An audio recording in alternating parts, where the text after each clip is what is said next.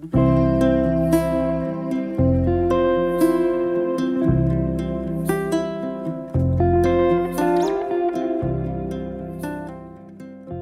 Evangelio según San Mateo.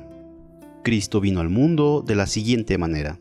Estando María, su madre, desposada con José, y antes de que vivieran juntos, sucedió que ella, por obra del Espíritu Santo, estaba esperando un hijo. José, su esposo, que era hombre justo, no queriendo ponerla en evidencia, pensó dejarla en secreto.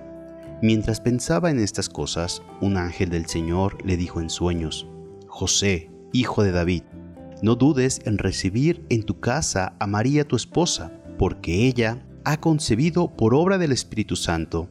Dará a luz un hijo, y tú le pondrás el nombre de Jesús, porque él salvará a su pueblo de sus pecados.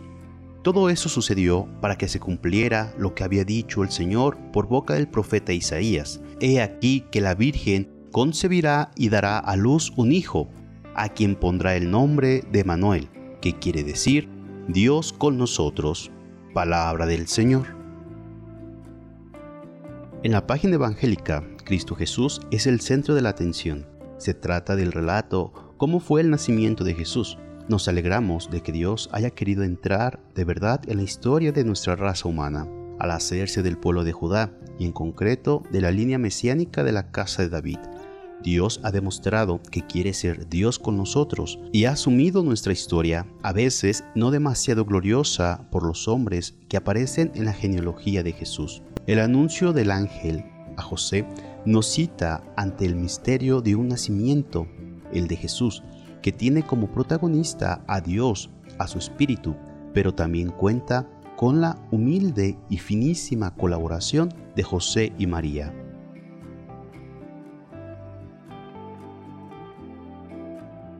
La Natividad de la Virgen María es como la aurora que precede al día, el sol que viene de lo alto, Cristo Jesús.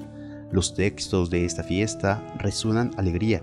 Los cristianos vemos en este nacimiento el inicio de la salvación. El nacimiento de la Virgen María fue esperanza y aurora de la salvación para el mundo entero. Su nacimiento ilumina al mundo entero. Si hay un día en que cabe un lenguaje poético en nuestra oración es precisamente hoy. Naturalmente, como en todas las fiestas marianas, el centro de nuestra fe sigue siendo su Hijo.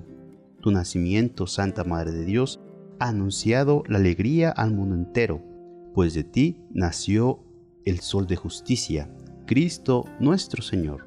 Por eso leemos la genealogía de Cristo, en el que la palabra se hizo hombre, en quien hemos visto y experimentando la plenitud del amor de Dios, miramos a María con esperanza, porque ella supo ser dócil al plan de Dios y colaboró humilde y gozosamente con él.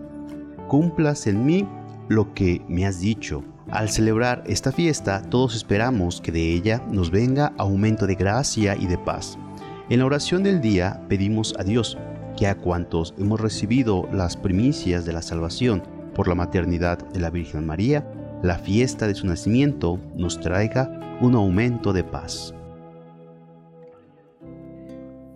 Y que la bendición de Dios Todopoderoso, Padre, Hijo y Espíritu Santo, descienda sobre ti, tu familia y te acompañe para siempre. Amén. Si te gustó esta reflexión, te invito a suscribirte al canal, darle clic a la campanita y compartirlo para que más escuchen y mediten la palabra de Dios.